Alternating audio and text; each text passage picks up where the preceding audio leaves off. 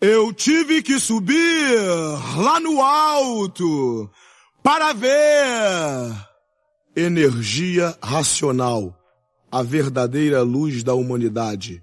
Vixe, muita treta, vixe, muita treta, vixe. I can feel it. Vixe, muita treta, vixe, muita treta.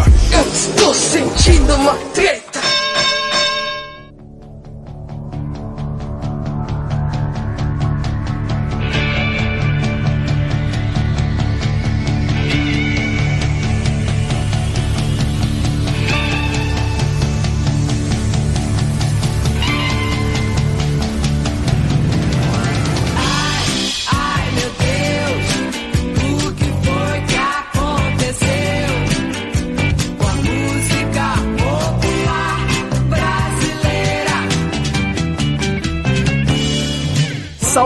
Salve, moçada! Salve, salve, rapaziada! Meus queridos ouvintes do Treta Talks, o podcast do treta.com.br, o seu podcast sobre a contemporaneidade.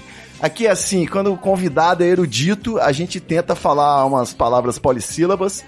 Aqui quem tá falando é o Ivo Neumann e hoje eu vou ter um episódio aqui à moda antiga, a sós com um convidado, meu querido baú de conhecimento, o youtuber que mais trabalha no Brasil, doutor Pablo Peixoto. Beleza, meu querido? O polissílabo.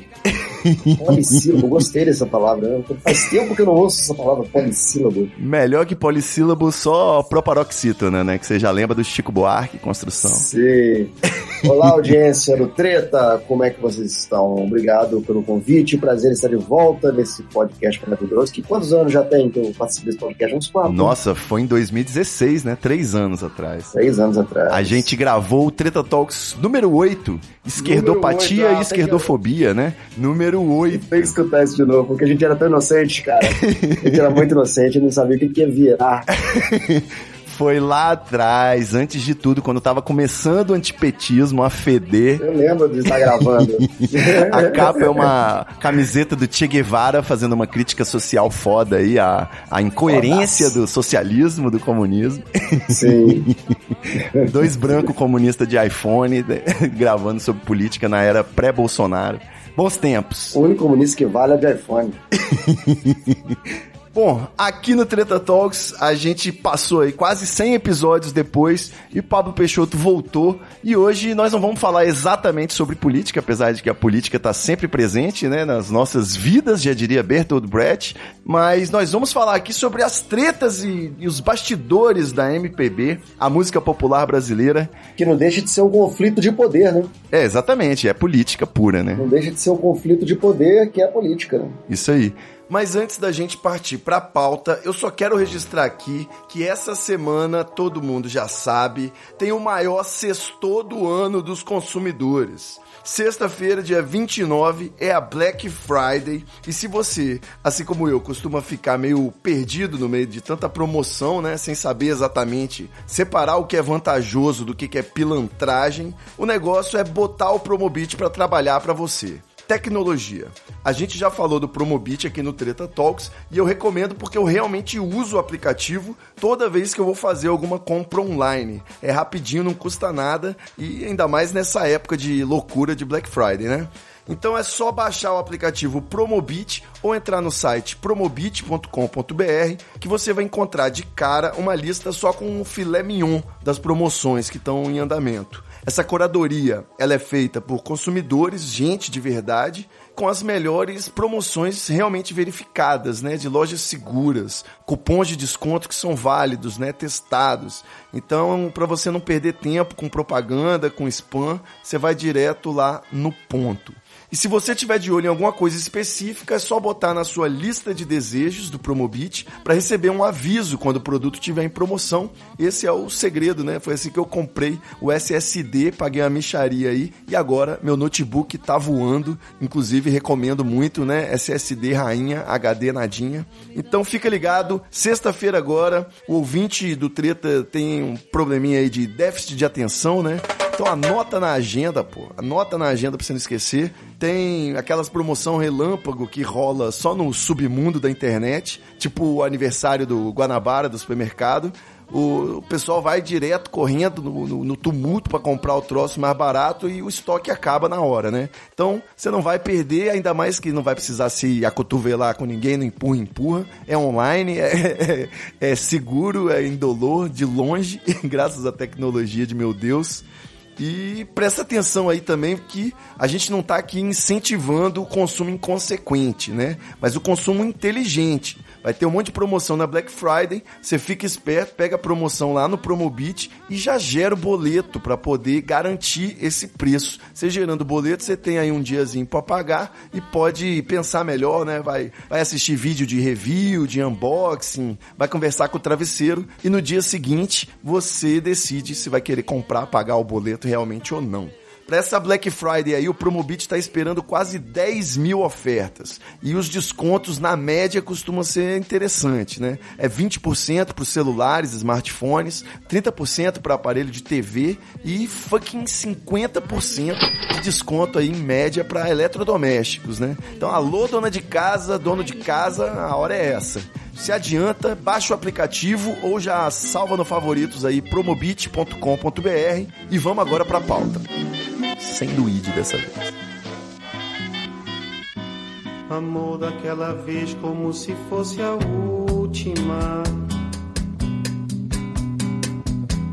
Eu, como nunca dominei a língua inglesa, né, aquele inglês de videogame, de escola, não fazia nem cursinho, eu sempre tive uma predileção pela MPB, muito influenciado aí pela minha família também, que tinha mais de 500 discos catalogados, né, minha madrinha gostava de catalogar tudo, então eu acabei crescendo ouvindo muito Paralamas, aquela coisa Kid de Abelha, Guilherme Arantes e por aí vai. Milton Nascimento, só que sempre, assim, o pessoal da nossa geração, mais novo, vai olhar a MPB aí talvez com um nariz meio torcido, né? Porque Sim. o que um dia foi um momento, um movimento revolucionário e que precisava aí buscar a autenticidade, né, legitimação da crítica, se chamando de popular, né? A música popular brasileira é aquilo que pode não ser altamente erudito, mas que é o que o povo gosta. Hoje já é o contrário, né? A MPB é de certa forma um gosto meio pedante aí, uma coisa que a pessoa que, ah, eu gosto de uma MPB. Se você tiver isso no Tinder, você já sabe que a pessoa é chata, porque ela tá querendo dizer que ela não gosta de funk,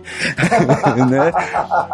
Então eu queria voltar, citar o poeta Zezé de Camargo e Luciano, que certa vez disse, né, o P de MPB é de popular. E se for pra medir o critério de popularidade, Zezé de Camargo e Luciano vende mais que Caetano Veloso. Então eu queria Eu já lembro do- pux- puxar isso aí. Fala pra gente, Paulo. Eu lembro do Lobão falando também que. Eu, eu, eu Puta, faço, justo eu quem, né? faço música. Ele fala, eu faço música, eu não faço teatro. Eu sou brasileiro, não sou russo. Eu sou popular, eu não sou erudito, então eu sou MPB, porra. Só que a gente tem que pensar o seguinte: a, a sigla MPB, ela não é música popular. Ó, como assim? A sigla Meu mundo MPB, assim como a gente tá falando aqui da ligação de partido de política com, com, com arte, continue a falar de política. Hoje vamos começar o podcast falando de política. Começa, por favor. Porque o MPB já tem ares de uma coisa politizada, já tem ares de um grupo É fechado uma sigla, com né? um estatuto, não uma sigla, como é um, O MDB. um Arena, MDB. o MDB tem MPB. E foi feito por isso mesmo, é uma, é uma sigla com uma intenção, uma carta de princípios.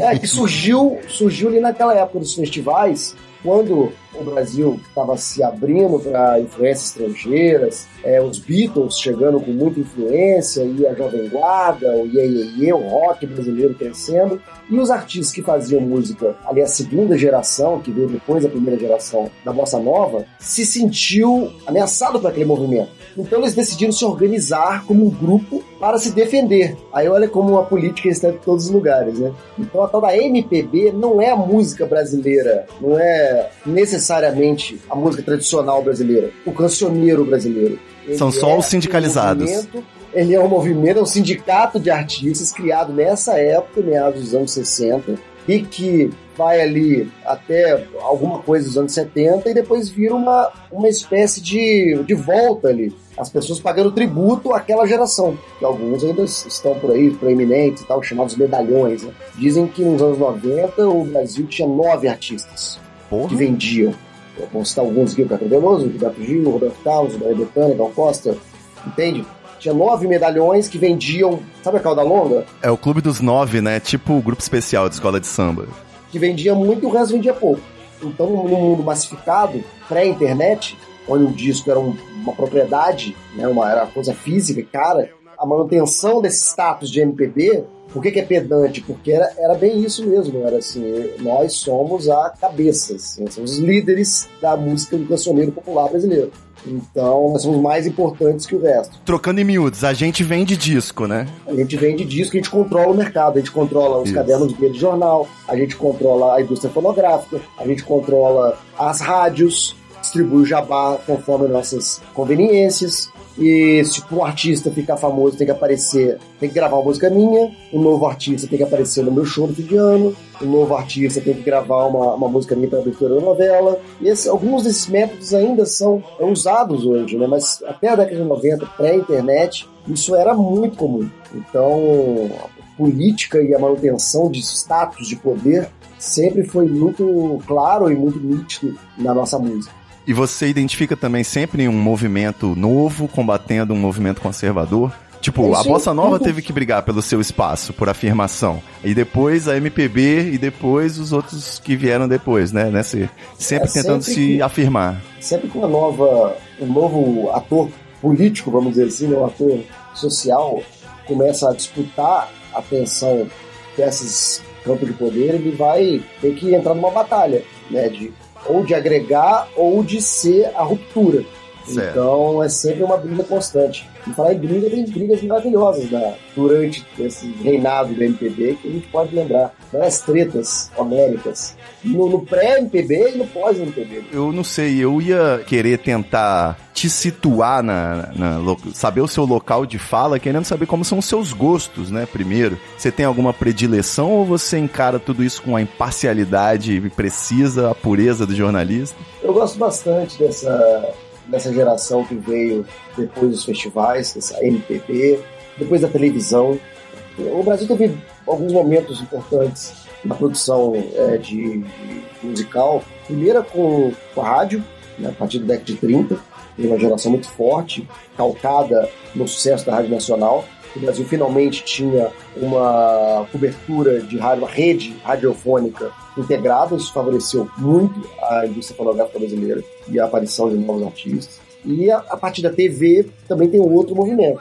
Sim, e aí a imagem, com certeza. né? A imagem e o som. Aí E entrou daí- um agente político muito É, importante na é, jogada. Quem, quem tem, quem tem a posse dessas, dessas autorizações, né? Essas concessões de televisão e rádio também. Então isso aí tudo é política.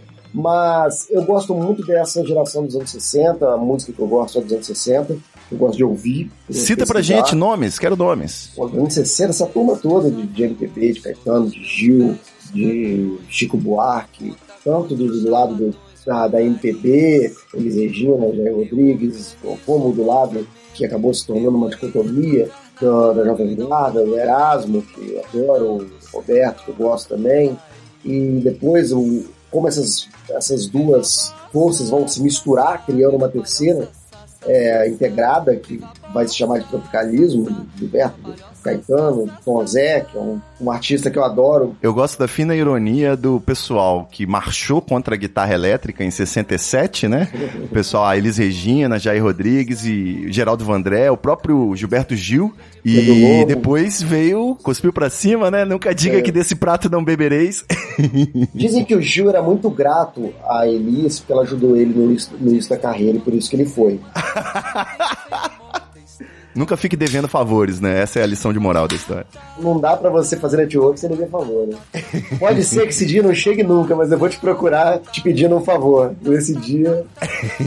Outras más línguas dizem que o Gil tinha uma. Ele tinha um crush na Elis Regina e ele foi pra marcar território. Ele foi, ele foi de friend zone. Entendi. Mas essa, essa história da, da passeada da guitarra elétrica é maravilhosa, porque não tem nada de contra a guitarra elétrica. Foi um golpe publicitário, porque tinha o Filho da Bossa, que era o, o programa da Elis Regina com o Jair Rodrigues. Eles fizeram sucesso durante um ano, e quando na mesma, no mesmo, não era nem outro canal, não passava nem no mesmo horário, estreou o programa Jovem Guarda, que o próprio Paulinho de Carvalho, que é o diretor da, da Record, autorizou e manteve os dois. Ah, um não. passava sexta, passava domingo. Você tá querendo dizer que é uma treta armada. É tipo o. Fica Sanhari brigando com o Felipe Neto. Eu vou contar que é armadaça.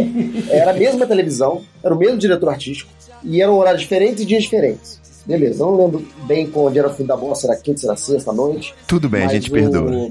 As, a Jovem Guarda com certeza era nas tardes de domingo. E até a música, né? Pode crer. Jovens tardes de domingo.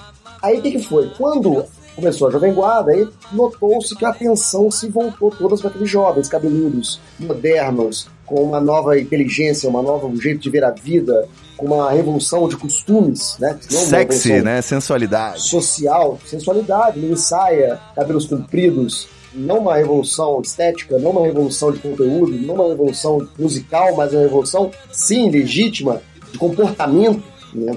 De Perfeito. fazer o cabelo passar da orelha era um demônio, né? E os caras usavam as cabeleiras e tal, a moda mesmo. Ah, usar mini saia, né? Coisa de puta, com Exatamente. certeza. E aí começaram a chamar muita atenção é aquela coisa do, do- combate político, de visibilidade, né? De, de- de ocupar espaços. E aí a Elis começou a perder, a Elis, o, o Jornal Fim da Bosta, começou a perder muita audiência, e eles tiveram a ideia de fazer um outro programa que ia se chamar Frente Única da MPB.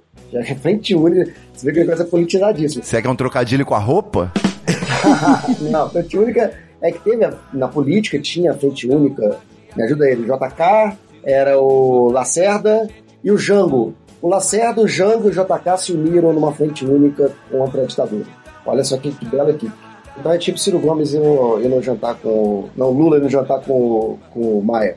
Mas enfim, aí Frente Única da MPB, seu novo programa da Record que ia arrebentar. Eles precisavam de uma golpe publicitário para divulgar o programa, a Frente Única. Então, o que, que eles pensaram? Vamos fazer uma passeata nos modelos. A gente está falando de 67, né? Tava todo mundo muito politizado. Os campos estavam muito aquecidos politicamente, mais do que hoje.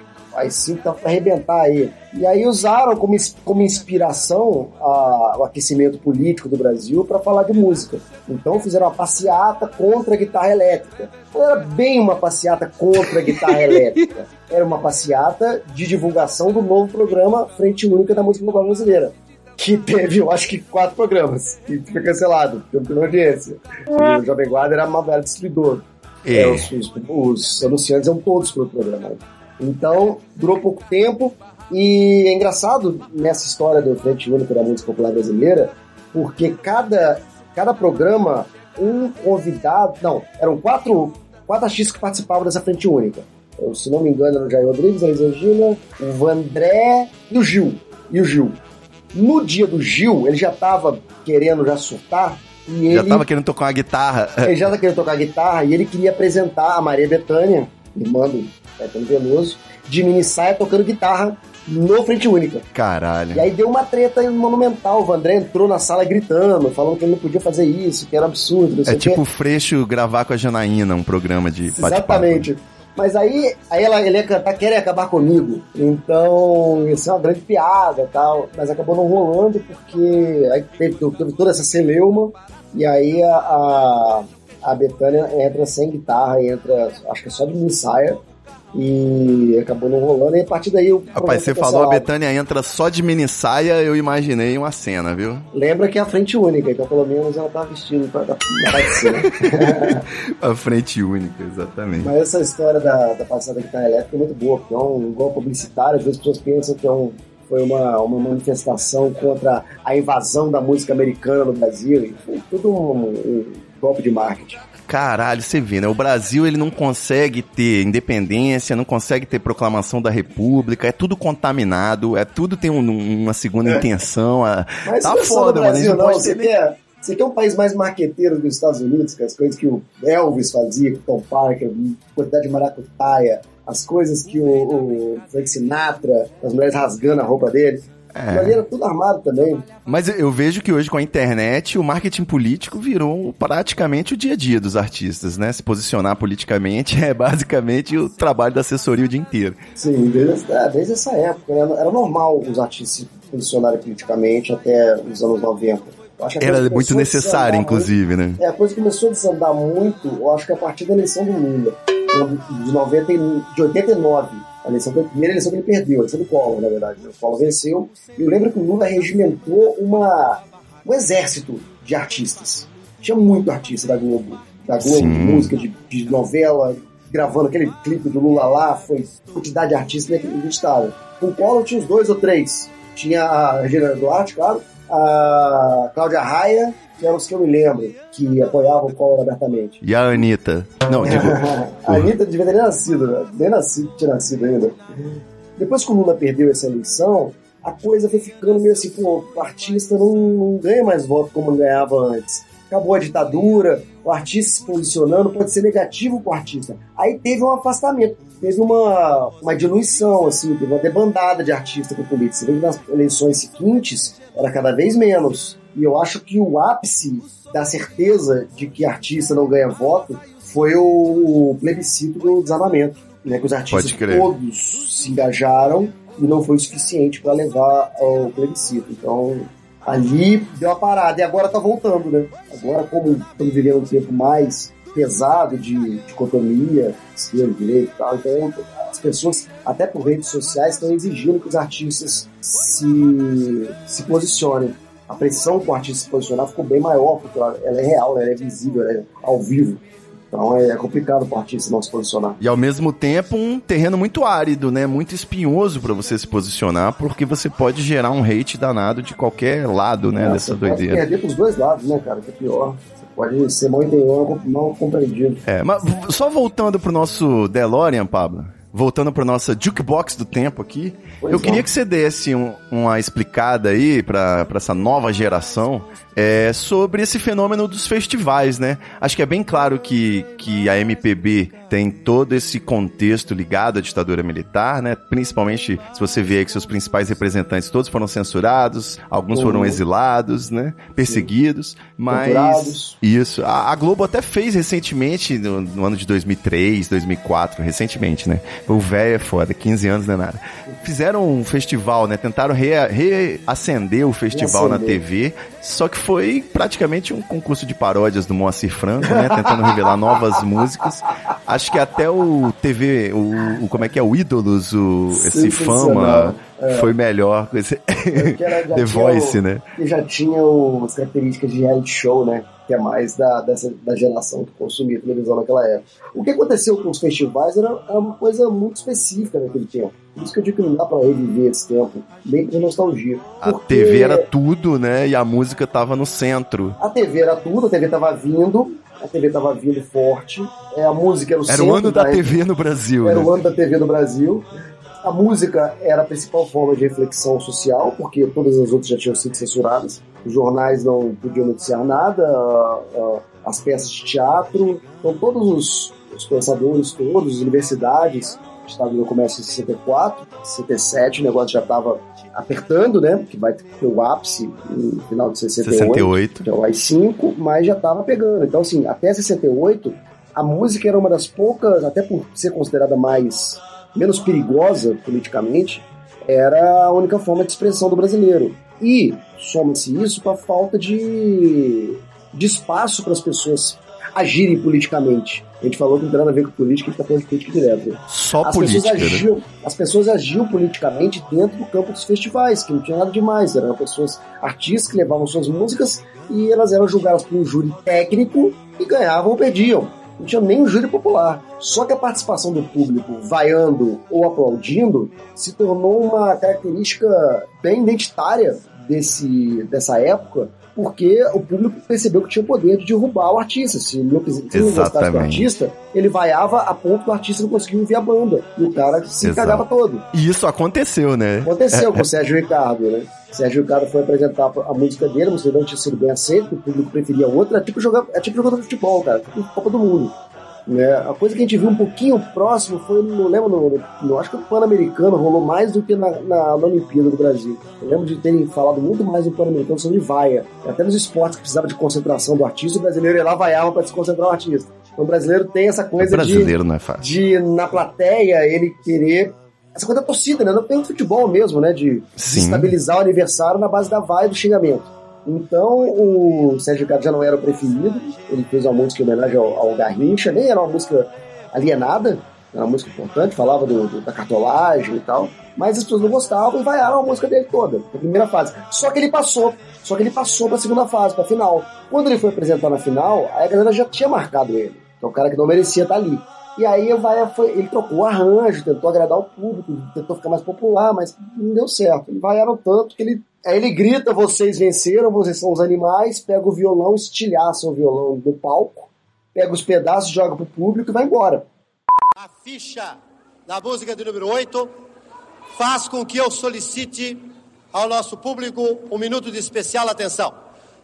A música vai ser apresentada com um arranjo inteiramente modificado e, portanto, nestas condições, o autor, que é o compositor Sérgio Ricardo, solicita ao público que procure ouvir o seu arranjo no sentido de poder julgá-lo melhor. Sérgio Ricardo.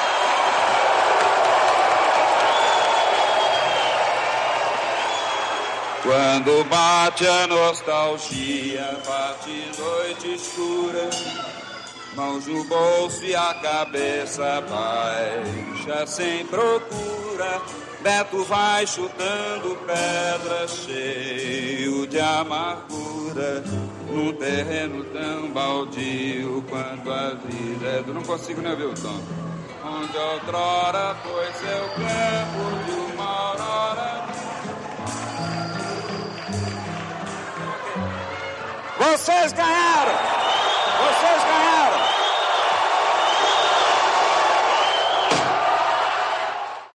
Isso é muito rock and roll. Muito rock and roll. E você vê como é que era a participação popular, como é que a participação popular migrou da política pra música. Porque ninguém É, votava, não, cara. exatamente. Você não podia votar, você não podia ter uma, uma partido político, você não, Não podia... tinha BBB, o pessoal não queria tinha- votar em alguma coisa, né? Você não podia fazer organizações políticas pra protestar contra nada, as pessoas protestavam contra a música do povo coitado. Então... Além do futebol, era o que dava, né? era o que dava. E no momento de democracia, né, você tem outras formas, não só de reflexão da, do cotidiano, quanto de debate político, quanto de embate político.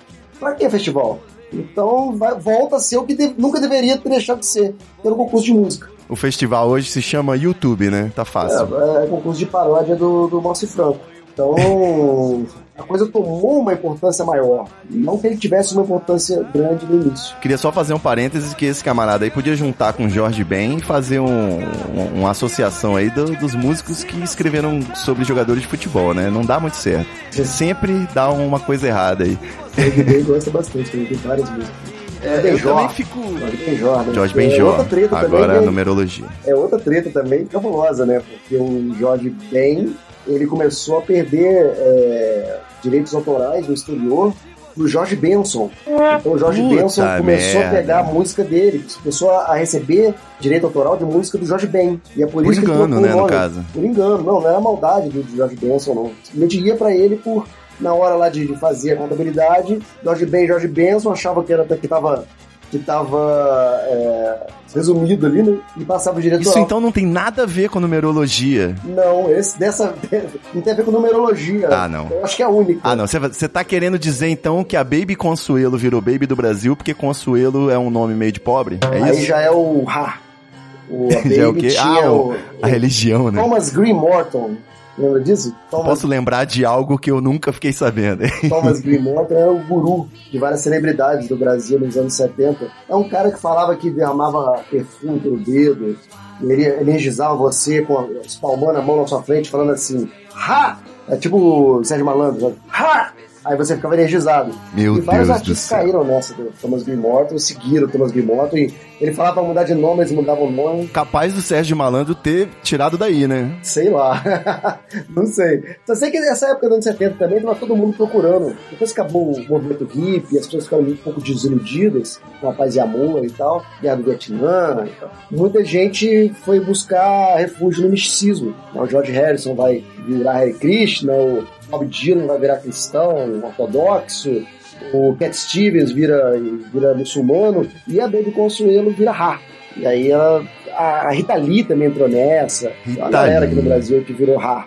Depois todo mundo também se desencantou com o Ra, o cara era um charlatão e tal. Já morreu o Thomas Green. Você lembra de mais alguém que mudou de nome? Sandra Sá virou Sandra de Sá.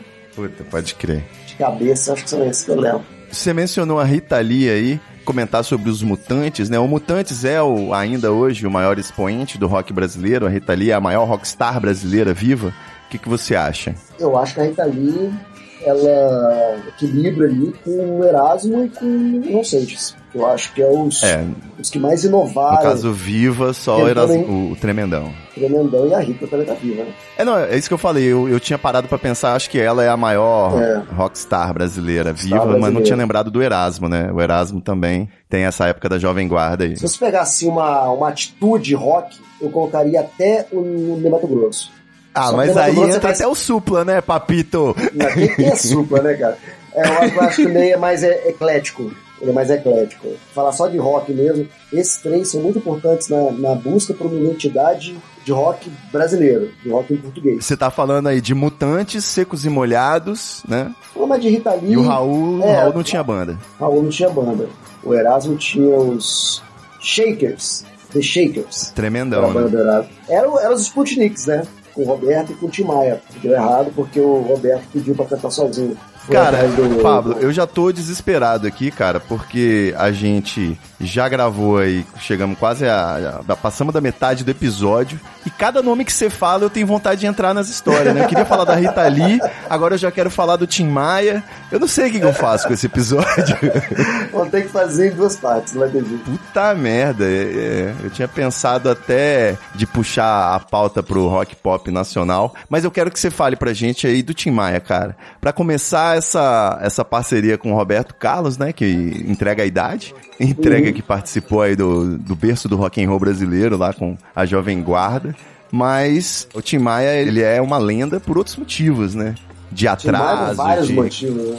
Ah, a gente tá falando aqui dos artistas que buscaram no misticismo refúgio. Isso aí, ó, Tim exatamente. Maia É Racional. a fase racional, né? É um, um exemplo. Cara, o que, que é isso? Por que, que todo mundo ama essa porra? Eu acho muito idiota, eu não consigo entender. Eu não li o livro, né, lógico. Cara, a fase racional tem uma história muito legal. Não adianta ler o livro, tem que ler todos. Eles não acabam nunca. Meu Deus. O, o racional é o seguinte: o Tim Maia começou a se envolver com, com a história da, da- do racional, tinha um livro né, que você lia. E o negócio do racional é o seguinte: tem um livro, você lê. Aí você tem outro livro, você lê. Aí tem um outro livro, você lê. Você vai comprando o livro, É. os livros falam a mesma coisa. Só que nunca acaba. Eu achava é que, assim que eles... o nome disso era Espírito Emanuel, mas não é isso não, né? É quase a Manuel mesma coisa. o- Ou Bíblia Sagrada, É. não é outra coisa. Harry também. Potter não é outra coisa. é, bem, coisa isso. Mas aí ele, aí ele achou, né, cara? Ele achou a, a, a iluminação, igual a todos esses que eu falei, dois artistas passaram no mesmo, mesmo momento, na Demé, e ele exigiu que o, toda a banda dele se tornasse nacional também, mandou os livros pro Erasmo, todo mundo tinha que usar branco, os instrumentos tinham que ser pintados de branco, e ninguém podia fumar, beber, cheirar e porra nenhuma. e Sempre tem um que vem com essa, né? Sempre tem um É. que vem, ah, agora a gente vai parar de usar droga. Pronto. É aí que a coisa desanda. a galera entrou, só que é o seguinte, aí o Tim Maia, como diz o, o- o biógrafo dele, que é o Nelson Mota, o Tim Maia viveu o melhor momento da carreira dele, tecnicamente, porque ele parou de beber, de fumar e de ficar loucaço, então ele cantava muito melhor. Ele emagreceu 20 quilos porque virou vegetariano, então Caralho. ele cantava, tinha mais fôlego. Então a voz dele estava no, no- no auge. No Só que auge. também tem coisas negativas que as pessoas... É. Isso é ótimo. Aí né? acaba a crise existencial. Aí como é que produz? Como é que o artista produz sendo amado? É, pois é. E ele fez esse disco inspirado pela religiosidade. É um, é um exemplo. Que é muito reverenciado no underground, né? No disco, dois discos, Nacional Volume 1, Volume 2. Que é daí que vem o nome Racionais MCs, né? Pra quem não sabe. Pois é. É um disco marginal, um disco desconhecido, um disco que o Tim Maia, depois que saiu do Racional, recolheu. Que não vendeu nada, porque ninguém entendeu nada daquilo, história de Racional. É, é. E ele tirou da gravadora para lançar o selo próprio dele, Seroma, Sebastião Rodrigues Maia. E Olha aí isso. foi um fracasso que depois foi redescoberto. Ponto. Aí tem pessoas que falam, nossa, o Tim Maia Nacional, maravilhoso, a música tá perfeita, a harmonia é maravilhosa tal. Mas as letras só falam na porra do livro, né? Lê o livro, o livro, ele parece quase um plano de rap, só fala do assunto. É. Igual o gospel. né? Mas tem uma história que contradiz um pouco isso, que o Paulinho Guitarra, que, é o, que era o guitarrista da banda do Tim Maia, foi a vida inteira, começou a tocar com o Tim Maia com 15 anos, ele fala que os discos racionais, dois discos maravilhosos, importantíssimos, eles já estavam gravados, eles já tinham letra.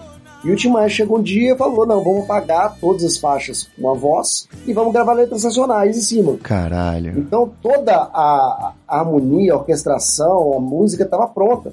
As letras estavam prontas, estavam gravadas. Só que ele apagou tudo, botou letra nacional. E aí brigou com a, com a gravadora. Já tirou o disco da gravadora, lançou por conta própria. Aí o disco flopou. E ficou escondido.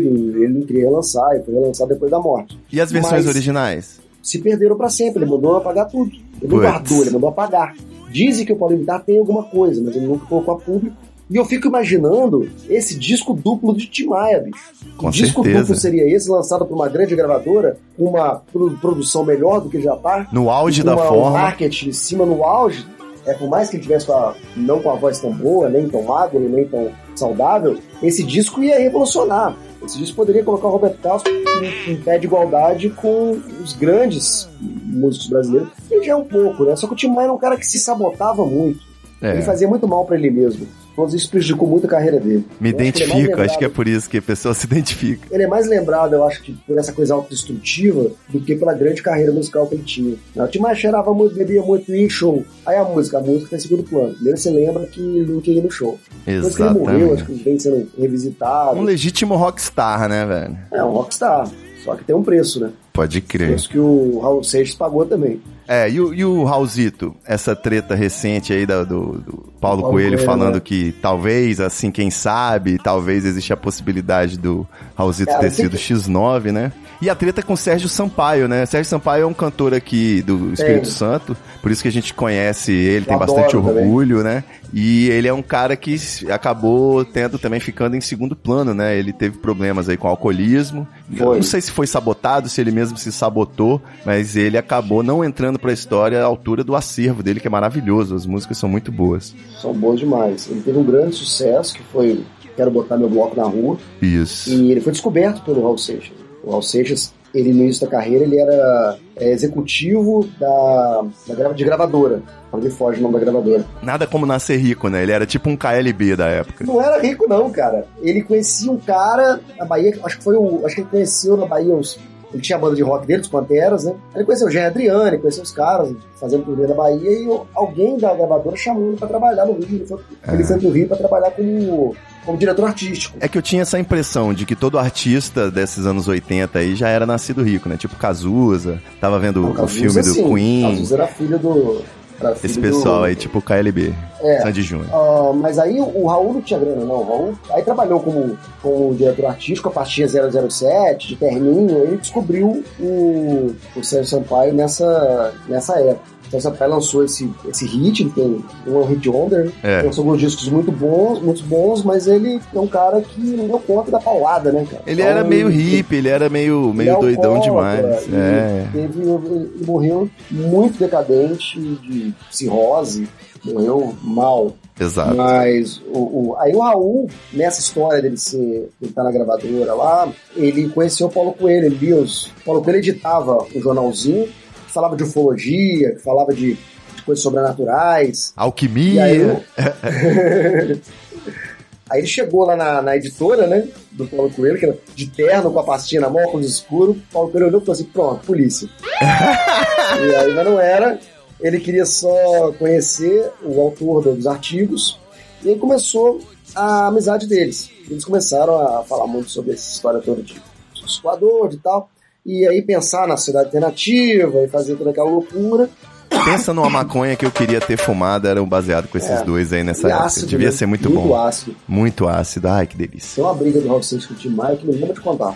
É, Mas. E eles começaram a fazer música sobre essa tal de cidade alternativa e tal. E o, o Raul Seixas, que a princípio era tido como um cara doidão, mais inofensivo, começou a virar um cara doidão, mas perigoso. Porque ele começava a falar de certas coisas que incomodavam o regime militar. Aí, nesse momento, chamaram ele para conversar. Exatamente. Aí chamaram ele para conversar, aí dizem essas novas. é, o biógrafo né, do, do Raul Seixas disse que isso nunca tinha, tinha sido comentado antes, que o Raul entregou o Paulo Coelho, mandaram buscar o Paulo Coelho. Eu acho muito difícil porque não precisava entregar. Se o problema com o Raul Seixas eram as músicas dele, estava na autoria da música. Era o parceiro dele.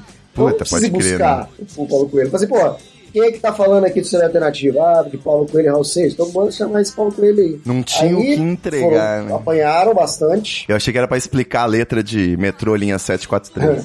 É, apanharam bastante, tomaram uma, uma, uma torturadinha durante os dias neles e falaram, sugeriram eles irem embora do Brasil. Aí eles foram pra Nova York, vai virar uma, uma América Trip muito louca. Aí vão voltar falando que encontraram o John Lennon, que passaram dias conversando com o John Lennon no apartamento sobre, sobre a alternativa no V11, essas coisas todas. E vai virar uma, uma, uma espécie de folclore na carreira do- dos dois, né, dessa, desse encontro, que nunca aconteceu. Não tem evidência nenhuma que o John Lennon encontrou com ele, inclusive o John Lennon estava morando em Los Angeles nessa época, não em Nova York. Então, provavelmente é, é- provavelmente é um, é um folclore mesmo. Da haja folclore pra carreira desses dois também. Mas sobre o Tim Maia, o Tim Maia e o, e o Raul Seixas se conheciam e eles tinham uma discordância muito grande. Ah, com Porque- certeza. Um é maconheiro, o outro é cheirador.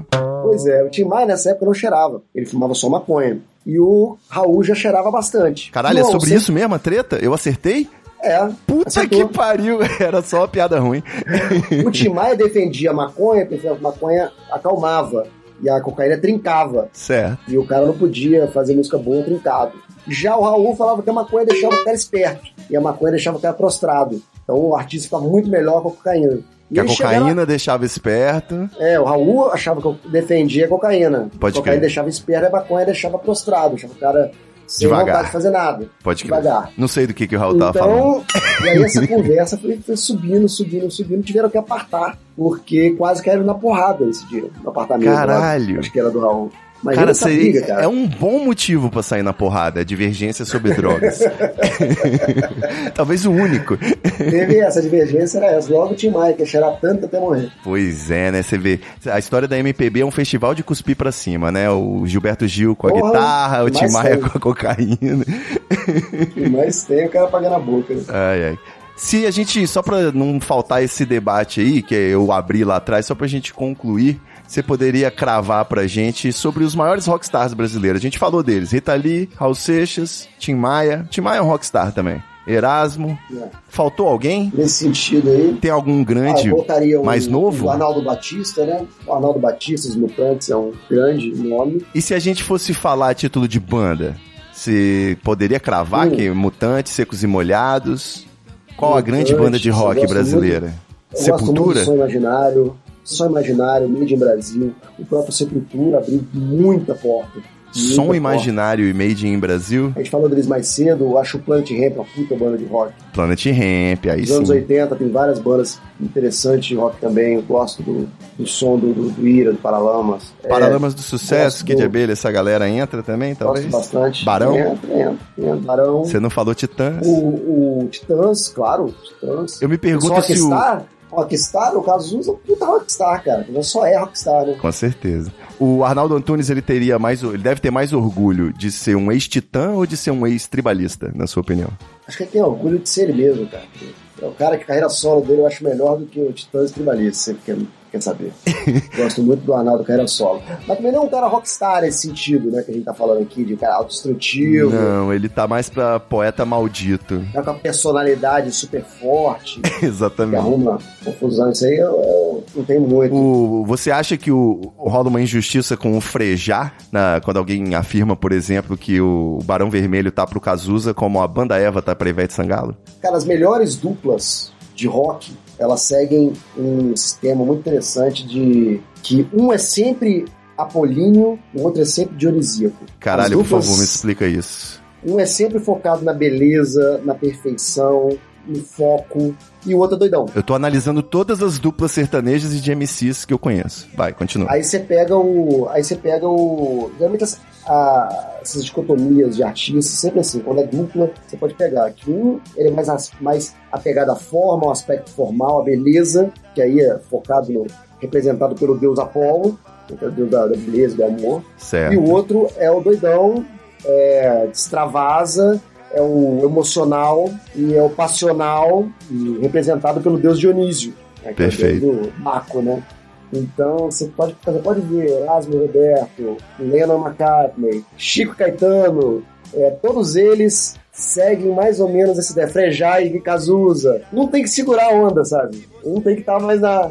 Tem que estar no campo da, da, da- da beleza, da forma, e o outro pode distorcer. Cara, E isso essa- faz todo sentido do mundo. Só pensar aí no Claudinho Bochecha. Claudinho Bochecha, também. Batman Robin. Exato. É, só pra gente, pra eu pegar esse gancho, que era um parêntese que eu queria fazer, Hum. além do, você falou do Cazuza, do Planet Ramp, além desses aí, que bons filmes a gente tem sobre artistas, né? Eu assisti recentemente o Yesterday e o Bohemian Rhapsody e o, como é que é? Do Elton John? Rocketman. Rocketman, isso. E são três filmaços, cara. Eu gosto muito de filme de música, assim. Eu acho que está voltando essa, esse momento das cinebiografias musicais. Inclusive no Brasil também, está tendo bastante. Filmes pequenos. O filme do Wilson Simonal eu vi esse ano, é muito legal. Tem o filme do Erasmo Carlos, que também é interessante. Ó, não sabia. O do Cazuza, que é mais antigo também, mas foi bem Tem do legal na Cazuza, Tem o época. filme do Tim Maia. Filme do Então, Tim Maia, pode crer. Será que um dia a bastante. gente vai poder ver o filme do Djavan? Acho Eu que não, né? Ele cuspiu caramba, na cara. biografia. O Diamante tem histórias legais, cara. O Diamante é interessante. É, você acha que o artista cospe no prato, já que a gente pega de gancho mais um outro tema? Dá pra gente separar o artista da obra, barra... Você acha que esses artistas que fecharam aí com bolsonarismo, eles estão rasgando a biografia? Sério que bolsonarismo? Não sei, cara. Eu acho que está rasgando a biografia. Aquela coisa que eu te falei, né? Está sendo exigido do artista tomar uma posição. E às vezes o artista é uma posição mais conservadora. Aí, principalmente o pessoal que vem de, de origem mais humilde, que não é tão escolarizado, aí vai atrás dessas coisas mais rápidas, mais, mais práticas. Vai flertar com um fascismozinho de leve. Leve, não tem esses meuzinhos. Não, na própria ditadura tinha artistas que, que meio que namoraram assim, essa ideia também da revolução, né? Não eram muitos, nem ficaram muito famosos. É, Posso continuar te fazendo perguntas cretinas, aleatórias? É claro. Cê, só pra fechar o episódio em alto astral aqui. Você acha que o Sepultura pode ser considerado a maior banda de apoio que o Zé Ramalho já teve na vida? Ou realmente é um representante O do Zé rock? Ramalho é um cara muito rock and roll. Exatamente. O Zé Ramalho é um cara muito rock and roll. Tem, e tem mais, né, de, de esses caras rock and roll do Brasil. né? Que não são propriamente rock and roll, mas tem uma pegada rock and roll. Eu acho o Belchior rock and roll pra caramba, eu acho o Fagner. Aliás, os dois brigaram por causa de um casaco, né? O Fagner e o Belchior brigaram por causa de um casaco, aí começaram a discutir, eles perceberam que ia chegar na- na- na- na- no momento de, de- de cair na porrada, o Belchior fazer karatê. Aí o Fagner viu tinha uma tesoura na mesa. Aí ele pegou a tesoura e topou pela janela. Caralho. Antes que desse merda, sabe? É fair Antes que play, alguém né? essa ideia de pegar essa tesoura, sabe? Ficar só na porrada mesmo. Sabe um cara muito rock and roll que não é rock and roll? Diga aí. Vinícius de Moraes. Vinícius de Moraes, com certeza, velho. A métrica dele Porra, era por rock and roll puro. Também, É. casou nove vezes. Eu acho que esse É. episódio aí sobre MPB, pra mim, a gente tá falando de rock and roll, né? Foi bem é, essa época, né? essa atitude. Rock and roll é desconstrução, né? É, como é que chama? Destruir os ídolos. Iconoclastia. Isso. É iconoclastia, né? É. Seguindo essa linha das perguntas, você acha que o Los Hermanos é uma das melhores one hit band do mundo? Sacanagem. Ah, o- Sacanagem. eles têm um grande sucesso o meu- e boas músicas, né? Sérgio conversando com, Sampaio. com um amigo tem muito de Beatles esse fim de semana, ele falou comigo, eu falei com ele, cara, será que alguém, é possível, que ele citou, citou o Philly Yesterday, né? Será que é possível alguém só com as músicas dos Beatles, sem nenhum contexto histórico, fazer sucesso? Será que hoje em dia aquelas músicas teriam algum apelo se não tivesse nenhum background? Com certeza não. Aí ele virou pra mim e falou assim, mas e Ana Júlia, como é que você explica? Aí eu fiquei, é. é uma música totalmente formato iê. Entendi, é uma fórmula, né? É uma fórmula, é uma forma popular de, de música pop. Então, Mas ainda assim tem todo o contexto. A gente tava precisando daquele iê, iê, iê naquela época, naquela hora. Não, com certeza teve. né? Inclusive a Ana Júlia fez sucesso porque existia o formato antes. Ninguém aguentava mais as músicas de formatura do Skank, tá ligado? Sim, sim. é uma hit band, é uma sacanagem. Você sabe citar quais são as duas bandas brasileiras que tem maconha no nome? Maconha no nome? Exatamente. Ah, uma é óbvia. Ah, o Skunk conta? Exatamente, olha aí, o Skank Skank é contar. posa de bom moço, né? Já, eu já acho que eu já contei essa história aqui no podcast, que eu tive uma namorada que falou pra mim que Planet Ramp pode até ser bom, mas uma banda que tem maconha no nome jamais pode ser respeitada. Eu perguntei pra ela qual era a banda favorita dela, né? ela falou que era Capital Inicial e Skank. Calma aí. Enfim. É. engraçado que o membro fundador do Plant Ramp chama Skunk, né? Exato, é o Skank com U, né? Que morreu Que e não tudo tem a ver com a. Que não tem a ver com a, com a droga. O Skunk chama Skunk, que tem a mistura de, de skinhead com punk. Ah, é, mas aí eu acho que é aquela história de Era retroplanejamento, né? O cara tava fumando um skunk e veio com essa ideia É aí, não? skunk com. Tive uma ideia. Olha, não tá na biografia, se teve uma coisa aí. É, O apelido que pegou no trabalho. com certeza. Você acha que a profissão mais difícil do mundo deve ser vender CD do Rapa como camelô? Porque toda vez que ele grita, a galera sai correndo? Cara, o Rapa, pra mim, ele figurou durante muito tempo como a melhor banda da atualidade. Eu não sei você, mas eu fui nos 10 shows dele. Deve ser mais ou menos como o camelô vender CD do The Police nos Estados Unidos. É, exatamente. Polícia, polícia! Ah! Exatamente. Eu acho que os caras fizeram de propósito pra não ter pirataria. Essa aqui pra mim é a pergunta que a gente já teve também no podcast, mas eu acho que é sempre um bom tema. Se fossem vivos, os Mamonas Assassinas poderiam acabar como banda de apoio do Danilo Gentili? Certeza. Certeza absoluta. Um seria deputado, o outro ia lá fazendo talk show. Certeza absoluta que ele não ia, não ia acabar bem. Não ia, né? Não ia tipo acabar Ayrton bem. Senna e Maurício de Souza, né? Os grandes ídolos brasileiros, Silvio Santos, Pelé. Não ia acabar bem. Fala um ídolo que eu te falo, ele votaria no AS. Enfim, Mas a Assassina foi uma bola de rock importante. Você acha que o Kid Abelha e os Abóboras Selvagens e os Paralamas do Sucesso, né? Que poderiam, quase se chamaram os Cadeirinhas da Vovó, ou as Plantinhas da Mamãe, que eram as primeiras ideias de banda deles, nomes. Vocês acham que eles teriam uma grande chance hoje no mercado do rock indie, né? Que tem esses nomes estranhos aí, tipo Móveis Coloniais de Acaju, Florence and the Machine. Volta e meia volta esses nomes gigantes. Né? Nessa época também tinha o João Penca e seus miquinhos amestrados. João Penca, caralho.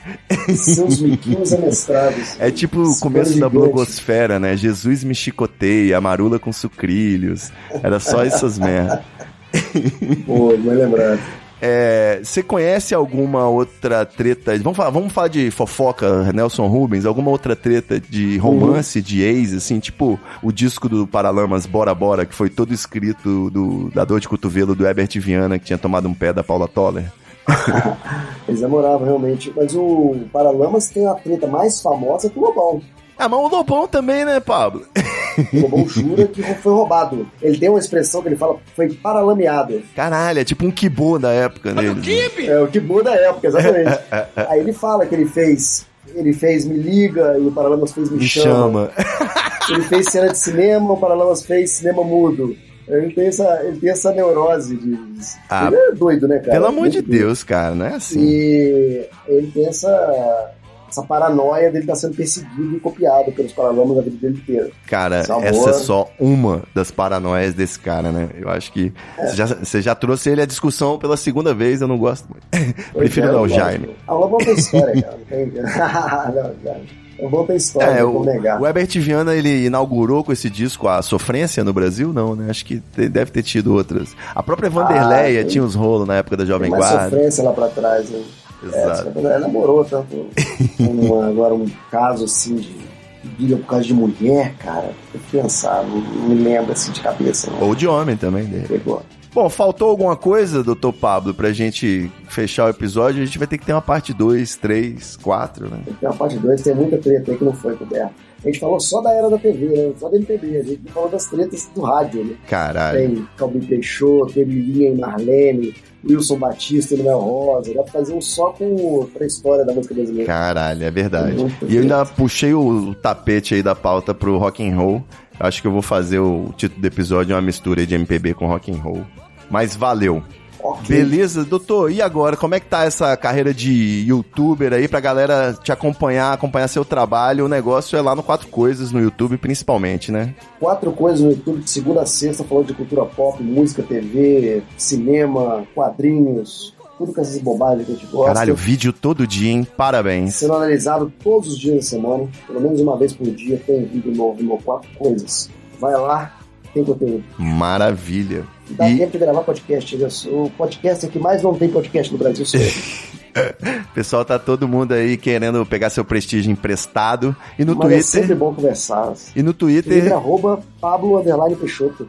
Pablo Underline Arroba Peixoto. Pablo Underline Peixoto, vai ter um linkzinho aí na descrição. Isso aí, eu tô agora como arroba Ivo Neumans, com S no final, porque eu fui banido, Você né? teve um probleminha lá, Tô né? começando de novo. Tudo bem, eu sou desapegado, já tive várias contas apagadas na vida. e o pior é no banco, né? Quando sua conta é banida do banco.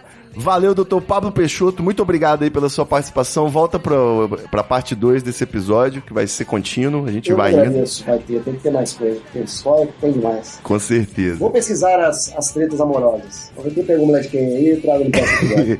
Nelson Rubens, né? Ok, ok. Beleza ok, pura. ok. Valeu, meus queridos ouvintes. Acessem aí o PicPay do Treta Talks pra assinar, colaborar com esse projeto. A gente se vê na próxima semana. É nóis. A música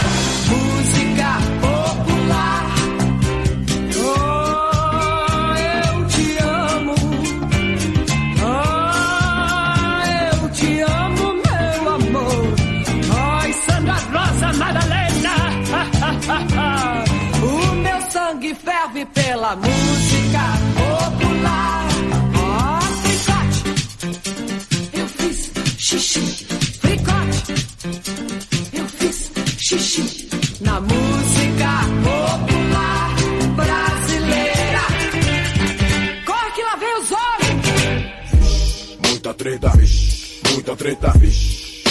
I can feel it. Muita treta. Muita treta. Eu estou sentindo uma treta.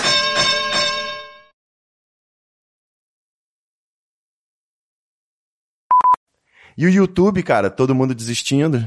Virei youtuber, né? Eu tô pilotando um Uber de YouTube. Então é, o YouTube chegou à conclusão de que se eu fizer mais vídeos, não tem problema nenhum. Se eu quiser fazer 40 vídeos por dia, eu posso fazer, porque ele não vai atrapalhar. Ele vai continuar dando a mesma audiência para todos os vídeos. No caso, então, você pode ligar uma câmera e deixar transmitindo agora, né? Direto. Exatamente. Em troca, eu, eu dou mais espaço para eles enfiarem publicidade. Sabe?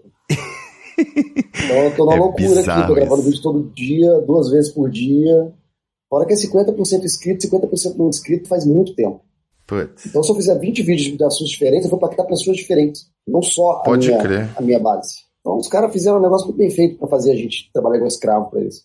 Eu tô pilotando Uber, eu fico o dia inteiro pensando em qualquer merda, eu faço um vídeo. Tá, o negócio tá virando, virou Uber mesmo. É o dia inteiro fazendo vídeo. E aquele negócio do Uber, né? Se eu trabalhar sem parar, eu ganho mais, então eu acabo, vou trabalhando cada vez mais, né? Por isso que eu sou o youtuber mais trabalho do Brasil. Mas você tá tranquilo ou você tá perto de um burnout? Nada longe do burnout. Ah, que Quando maravilha. tiver cerveja no fim do dia, tá bom. Bota Tô longe fé. do burnout. É eu não fico... eu, não sou, eu não sou milênio, não, cara. Eu sou boomer. Boomer não tem esse negócio de burnout, não.